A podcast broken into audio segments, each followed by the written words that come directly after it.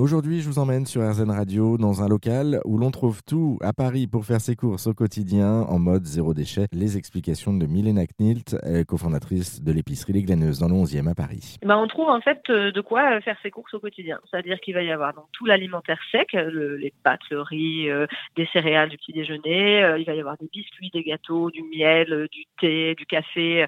Donc tout ça se trouve en vrac. Donc on prend la quantité qu'on veut sans, sans emballage. Enfin, on ramène ses propres emballages.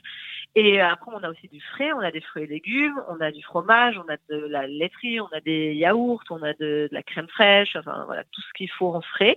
Et après, on a toute la partie euh, cosmétique et euh, pour la maison, c'est-à-dire, euh, bah, on va avoir du liquide vaisselle, on va avoir du shampoing, on a du gel douche, on a des savons solides et toutes ces alternatives en fait aux jetables qu'on a transformées en durables. Donc tous ces objets, par exemple, le symbole en droguerie, c'est la gourde, voilà, pour éviter d'utiliser des bouteilles en plastique et comme ça pour tout, en fait. Dès qu'on peut remplacer euh, du durable à la place du jetable. Et du coup, ça s'est monté comment, en fait? Parce que je présume que là, le parcours aussi a été un petit peu compliqué pour la mise en place.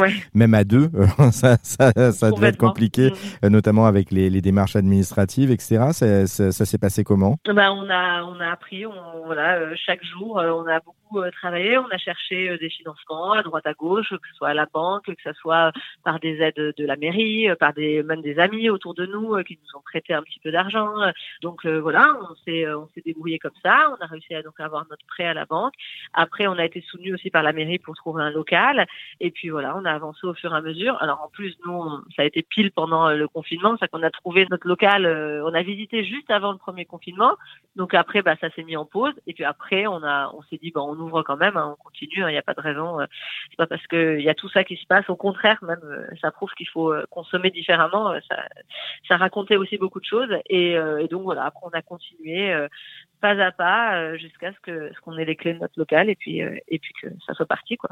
Et, du coup la boucle est bouclée parce que je regardais également, vous avez pu engager une personne en alternance et, une personne en CDD également, donc c'est-à-dire créer aussi de l'emploi, ça veut dire que ça fonctionne. Exactement, exactement. Et puis c'est ça, c'est aussi revenir sur une économie locale, ça qu'on travaille beaucoup en local, donc on est hyper heureuse d'avoir pu embaucher. En plus l'alternante c'était au moment du Covid, donc c'est compliqué pour retrouver, donc nous on était super heureuses de pouvoir lui donner cette opportunité de faire son alternance en vente, voilà, de donner un emploi à quelqu'un et puis euh, de faire travailler euh, les fournisseurs qui sont à Paris et euh, parce que au niveau écologique, le local c'est ce qu'il y a de mieux évidemment puisqu'on évite du transport, on évite de l'emballage superflu et on travaille avec des artisans donc c'est pareil, on est toujours très content de leur acheter les produits, que les produits se vendent et de pouvoir leur recommander de nouveau et, les faire travailler quoi et pas des gros industriels, voilà des personnes humaines qu'on connaît.